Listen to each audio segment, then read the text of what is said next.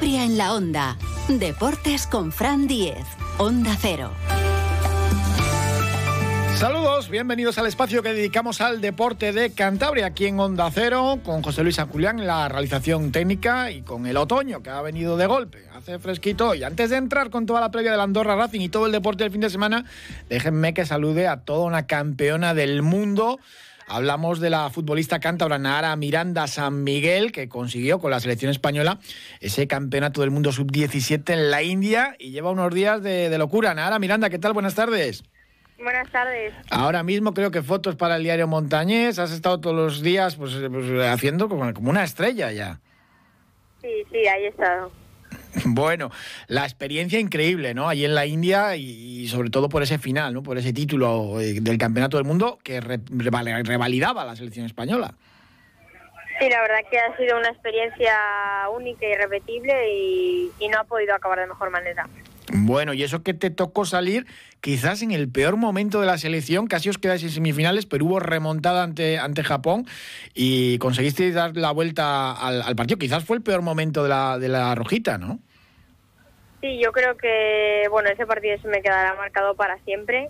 Eh, fue ir perdiendo en, de manera bastante injusta en el minuto 83 salir y en cuestión de 10 minutos darle la vuelta a un resultado en, en cuartos de final de un mundial y clasificarte para las semifinales fue inolvidable.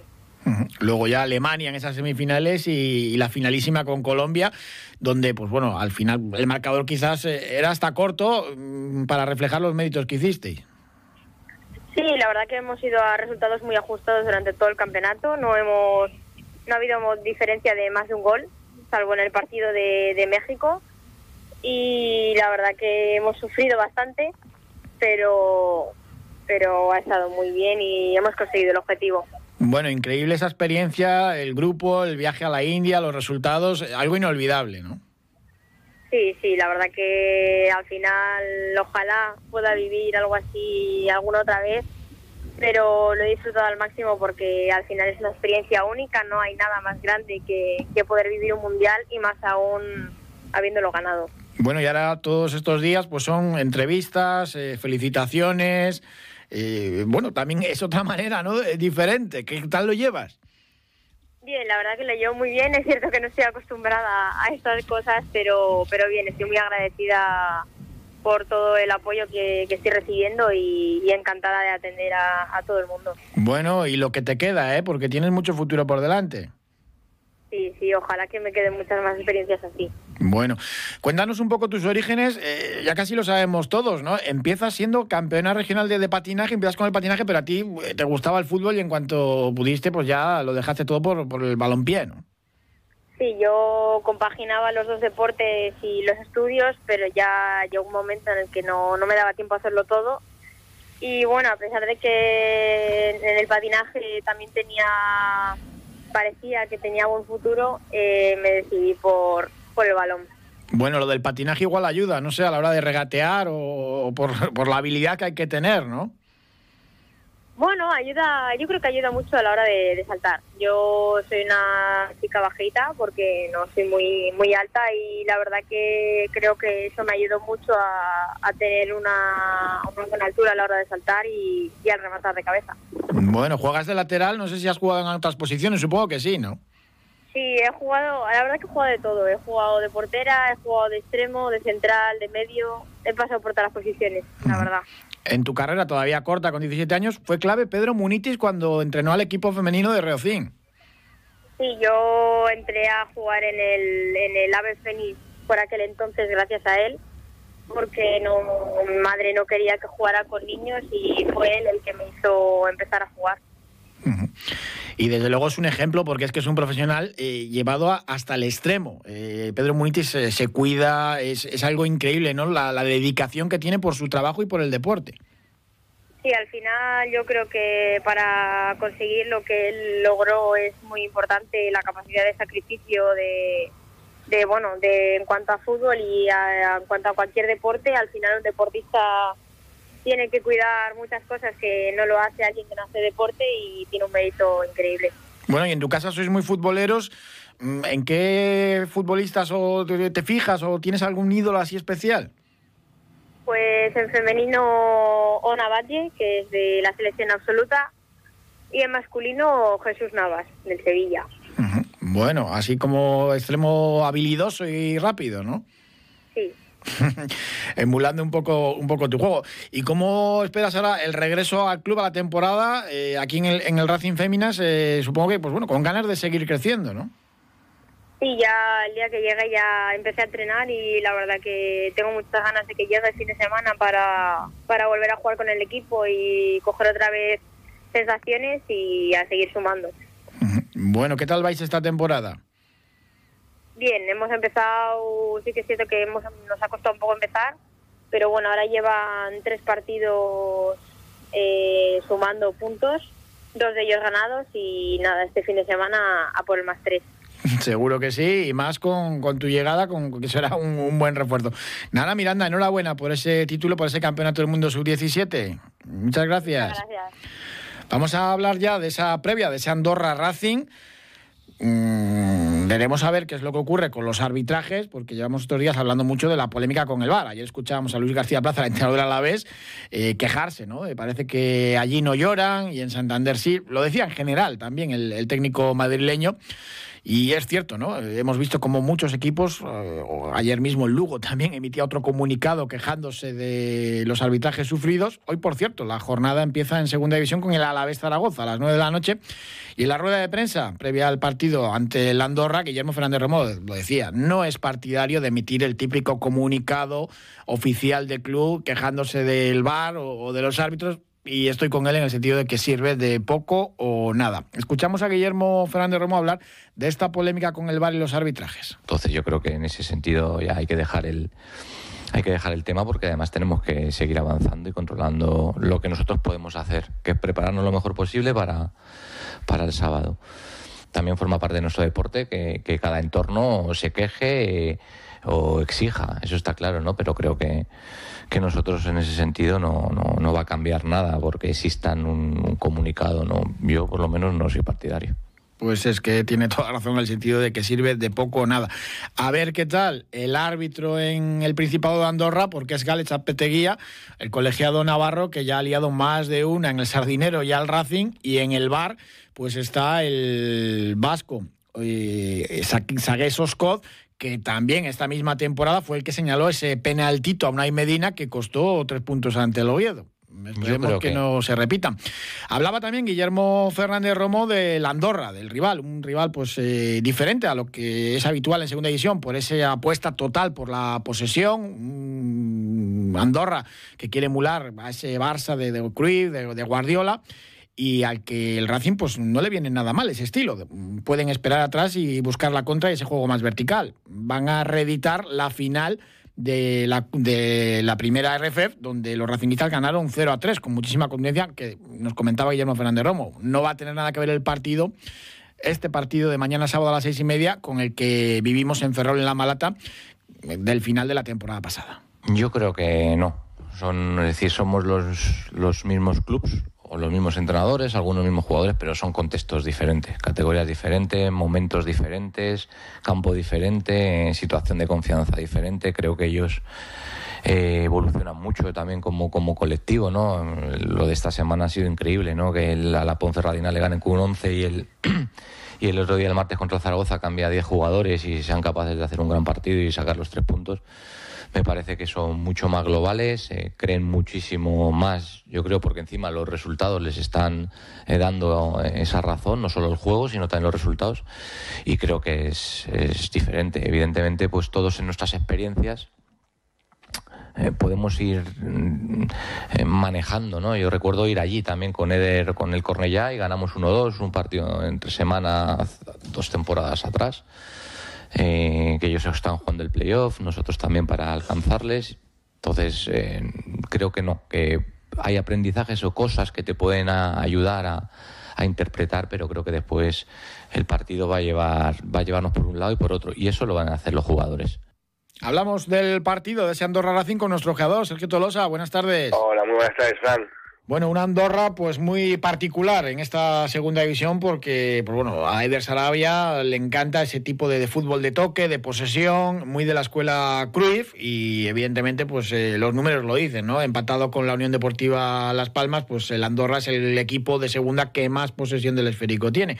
Pero bueno, el Racing ya demostró en la final de Primera Federación que es un estilo de juego que le viene muy bien puede esperar atrás, salir a la contra y en aquel partido pues eh, consiguieron derrotar a los del Principado 0-3 allí en La Malata. Sí, eh, nos encontramos este fin de semana pues igual con el equipo que tácticamente pues más expresa un estilo de juego que no se da lo que es en la categoría, porque al final eh, la categoría que digamos está más normalizada pues para conseguir puntos y goles en errores del rival y aquí nos encontramos pues un equipo en el que eh, su forma particular de jugar que es desde atrás con pase ya inicial desde el portero que saca el balón en corto o bien a si está presionado arriba saca lo que es a banda eh, a sus laterales que están muy abiertos y luego sobre todo pues eso que es un equipo que llama mucho la atención porque no tiene grandes jugadores pero es un equipo que rota muchísimo sus jugadores y te presentan como por ejemplo pues esta semana que tenemos tres partidos en que el domingo pasado eh, ganando 3-0 en casa a, a Ponferradina después de venir de tres derrotas pues llega este miércoles a Zaragoza y presenta ocho novedades diferentes y gana 0-2 en Zaragoza pues también tienes que sumar que este domingo enterado otras ocho novedades y hagan jugadores frescos.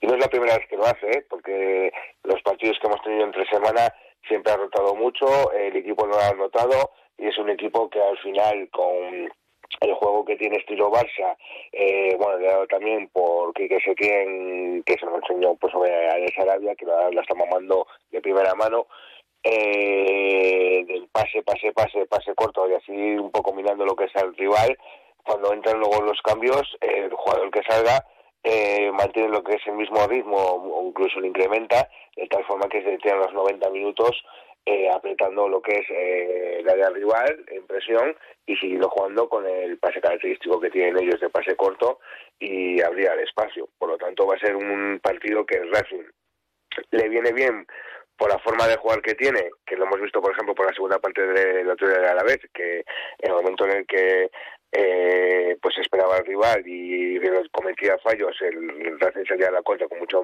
peligro, se vio se vio también claramente lo que dices tú en la final de Amalata, eh, con el 3-0, pero sí es muy verdad que es un partido con mucho peligro, pues porque ellos ahora vienen con dos jornadas que han metido cinco goles, no han encajado ninguno, vienen en alza y luego también que es un sistema táctico en el cual si no estás mm, metido 100% en concentración te pueden volver loco ellos van a estar mucho más frescos por esas rotaciones que hace Eder Sarabia.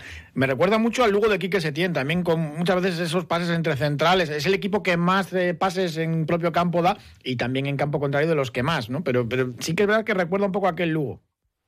Sí, es, un equipo que no tiene prisa. Eh, yo les he visto bastante este año, pues bueno, pues porque al final, pues sabes que cuando cuando vas a, ves a Andorra ves algo diferente en la categoría, no ves prácticamente los mismos partidos con diferentes nombres de equipos. Entonces, eh, yo te pongo un ejemplo, pues, el otro día, pues eh, antes de salir para el Sardinero, jugaban ellos y en Zaragoza y durante 10 minutos, por un ejemplo, el Zaragoza tocó el balón cuatro veces. O sea, ellos no se cansan de tener el balón, no se precipitan en ningún momento, si ven que por un lado no sale, vuelven para atrás, pases entre centrales y la llevan hacia el otro lado, los mismos centrales son los que hacen la misma salida de balón apoyados con el número 5, que en este caso se llama Aguado o bien Orellana, y luego ellos no se precipitan en ningún momento, no tienen ninguna prisa y es que este año yo he visto goles de salir desde su propia portería, enlazar 10 11 pases y terminar la acción eh, por el contrario de la iniciación en gol, cosa que es muy muy complicado de hacer en el fútbol profesional. Tercera plantilla más joven de, segunda división, obviamente pues el Villarreal B es, más joven que, que, esta plantilla de la Andorra y el otro equipo pues es el Mirandés que tiene muchos cedidos también muy jóvenes. Y eso lo comentabas antes, no destaca por tener grandes nombres, grandes figuras, pero, pero sí tiene muy buenos jugadores, mucho canterano del Barça, también canterano del Español, tiran mucho del fútbol catalán, lógico también.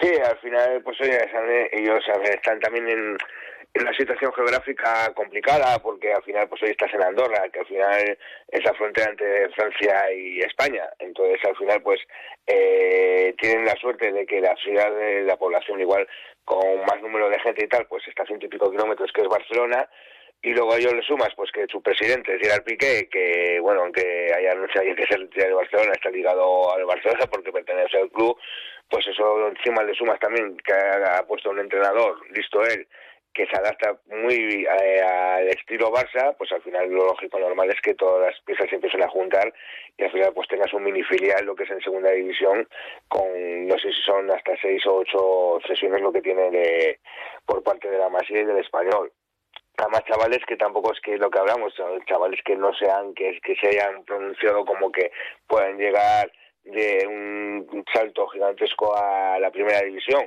sino chavales que, oye, que están creciendo futbolísticamente, que están dando los pasos correctos pues, para llegar al fútbol profesional, pero que al final, pues, oye, no tienen que adaptarse a otro estilo de juego más, más rácano, más comprometido, sino que eh, siguen jugando como igual que hacían en las categorías del base, todo eso les hace mucho más fácil, pues, llegar al fútbol profesional. Luego han hecho algún fichaje de estos exóticos, ¿no? Eh, han fichado a un, a un, griego, a un turco alemán, en fin, eh, que venía de jugar Holanda. Fichajes que además que, que les han salido bien han juntado un poquito que les ha salido bien las o sea las sesiones que han conseguido eran justamente lo que los puestos más comparado con el, equipo que tenía el año pasado pues eh, no sé si han hecho 14 fichajes pero cierto es que la mayoría de las sesiones pues eh, son en puestos que necesitaban eh, que necesitaban mejorar para la categoría y luego sobre todo pues al final pues han fichado pues esto a un griego un Bakis un turco Mm, no sabes cómo te puede salir, pero bueno, te lleva cuatro goles y dos asistencias.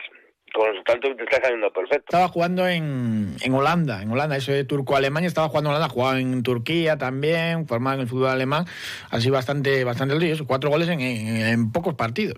Cuatro y dos asistencias, por lo tanto ya está adaptado perfectamente. Luego tienes también a este, al Christos Albanis, eh, que fue su 21 griego. Eh, pues al final son gente que, Mm, pues me dices, madre Dios, este pues como como somos aquí los de Santander, eh, nos tienen jugado de estos y pensamos, vale, ya nos lo han colado, ya nos han colado por los cuatro costados, el, el, fichaje random, como dicen, que, que hace siempre el Racing. Pero bueno, por mirar un poquito el once de ellos, pues un once que mm, está hecho un poco pues previsión de que, como lo es Sarabia lo hace, de de dar descanso y, continuidad, porque la verdad, para estar el, el once que posible de la Andorra es el equipo más complicado, ya que cuenta con 18 mm, jugadores que pueden ser perfectamente titulares cualquiera de ellos, sería en portería Raúl Rizoín, que bueno pues es un portero que por ser del Milanés de un 88 ya con 31 años jugó 32 partidos en primera y ya lleva más de 130 partidos en segunda. También está rotando bastante con el portero el otro portero sería Ratti, que bueno ya estuvo, es un argentino que ya estuvo el año pasado y que tanto uno como el otro cuentan con muy buena serie de balón con el pie, que es donde inician ellos esta faceta ofensiva. Y luego pues para los, eh, la defensa sería eh, 1-4-3-3, sería lo que es el sistema de juego. En la defensa sería por la lateral izquierdo está apostando por Martín Vila, eh, chaval de 23 años, eh, procedente de la Masía, pasó por el Reus, pasó por el Fabril, y luego si no jugaría él, pues jugaría Diego Pampín, que todos lo conocemos porque era el capitán del Celta B el año pasado, eh, que nos cruzamos nosotros con ellos en, en primera RFE. En el lateral derecho, eh, yo apostaría por Adrián Altamira, aunque bien está, está jugando un poco también de extremo derecha, pero bueno, sería lo que es Adrián Altamira, que tiene 21 años, también de la Masía, eh, es que el otro día en Zaragoza jugó tres centrales y dos, eh, dos carrileros, ¿no? Por eso quizás eh, jugaba más adelantado este, este hombre. Eso, eso esto yo hace 15 días también con el Burgos lo probó, lo que pasa es que no me sale tan bien. Pero bueno, al final si no juega Adrián, tienen a Moret, también otro chico de Amasía, y luego pues bueno, viene con bastantes dudas, aunque no sé si llegará a tiempo, Pecha Román, que bueno, ese chaval este que jugaba en el Real B y pasó por el Bilbao. Así que todos tienen jugadores de sobra, pues para un lateral derecho tienen donde elegir.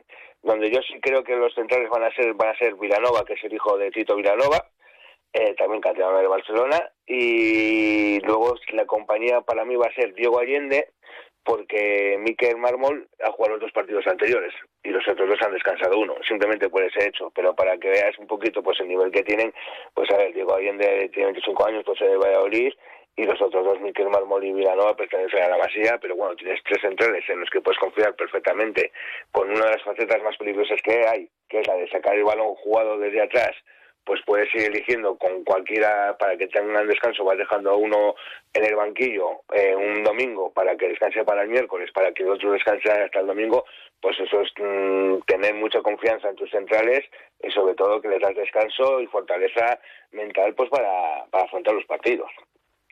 Luego tienes eh, el que sería el número 5, sería Maraguado, es el hijo del mítico Aguado, está seguido por el Zaragoza, tiene 22 años, ni de metro ochenta y es por donde pasa todo lo que es la faceta del, juego ofensivo, que digamos sería salida de portero, jugando con los, bien con los dos laterales, con los dos centrales muy abiertos, o bien con los laterales que ya se te ponen casi en medio campo, y vendría a recibir lo que es Maraguado, que bueno, pues es su chico de confianza y, en caso de que no fuese él, pues sería Orellana, que es otro chico que viene del Barça B, pero bueno, al final el titular titular es Maraguado. En la compañía de los jugadores que pondrían la calidad serían chicos que estaban el año pasado, como son Sergio Molina y el holandés Ever, y luego serían lo que es la parte de arriba, lo que serían los tres puntas, o sea, los extremos de punta, pues serían, yo apostaría en más de izquierda eh, jugando a pierna cambiada, eh, Germán Valera, que es un chico que está seguido del Atlético Madrid, lleva dos goles, pero a sus 20 años ya ha jugado más de casi 50 partidos en segunda división, con cedido con el, en Tenerife y Real B. El otro día le estuve viendo bastante y es un chico que es muy a tener en cuenta. Si no jugaría él, pues jugaría Cristo Salvanis, que es el chico que hablábamos que había sido su 21 ya con Grecia, a pesar de que ya tiene 27 años. Y luego por la banda derecha, eh, metería a Mustafa Bundú, que es un chico de 25 años, muy corpulento, un 88, eh, también va a pierna cambiada y que bueno pues hay que tener mucho cuidado sobre todo pues con los cambios de ritmo hacia adentro y los golpeos de balón. Cedido por el Anderlecht, sí.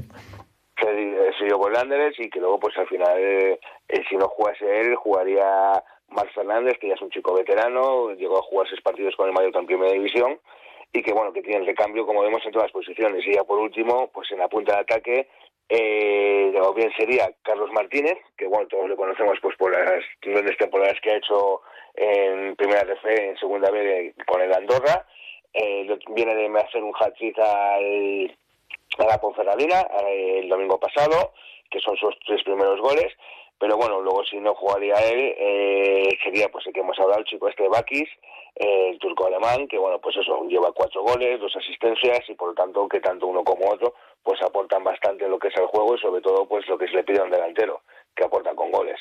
Por lo tanto es un equipo que la gente si tiene intención de ver el partido, mm, que tenga en mente que va a ser un partido en la que prácticamente pues eh, estiró el partido que vivimos contra Las Palmas, en el que la posesión mm, va a ser para ellos y que nosotros vamos a esperar nuestras oportunidades para poder coger y salir a la contra y tener nuestras opciones de ganar lo que, lo que es el partido. Que seguro que llegan esas oportunidades. Sergio Tolosa, muchísimas gracias como siempre. Un abrazo. Muchas gracias. Nos vamos a ir hasta Illón, la asesoría y gestoría en Cantabria, ya saben, en la avenida La Constitución número 4 de Muriedas y en la calle Industria número 15 del Astillero. Margarita Illón, buenas tardes. Hola, buenas tardes. Bueno, este mes que casi casi estrenamos, eh, pues es un mes mm, especial también si hablamos de fiscalidad, ¿no? Bueno, sí, pienso que es un mes, lo llamo yo, de, de reflexión. Primero quería avisar a los que nos están escuchando que algunos se les pasa y por eso de los saldos de las cuentas o si tienen varias, que mañana día 5 de noviembre vence el segundo plazo de los que se acogieron a pagar el IRPF que hicimos en junio en dos plazos. Se pagó en junio el 60% y el 40% restante nos lo van a quitar de las cuentas mañana día 5 de noviembre para que lo tengan presente para su economía. Y luego con respecto a que llamo un mes de reflexión, pues bueno, diciembre ya igual es un poco precipitado el tomarlo, pero tanto para particulares como para empresas es momento de, tomar decisiones, ¿no? Algunas personas en cuanto a IRPF pueden estar considerando si tienen un plan de pensiones si hacen alguna deducción, si aportan más dinero de lo que vienen haciendo a los meses porque este año hayan podido tener alguna cosa dentro de la fiscalidad que les pueda beneficiar y ahorrar. Y bueno, todo eso se lo podemos estudiar con tiempo, por eso digo de no dejarlo para diciembre.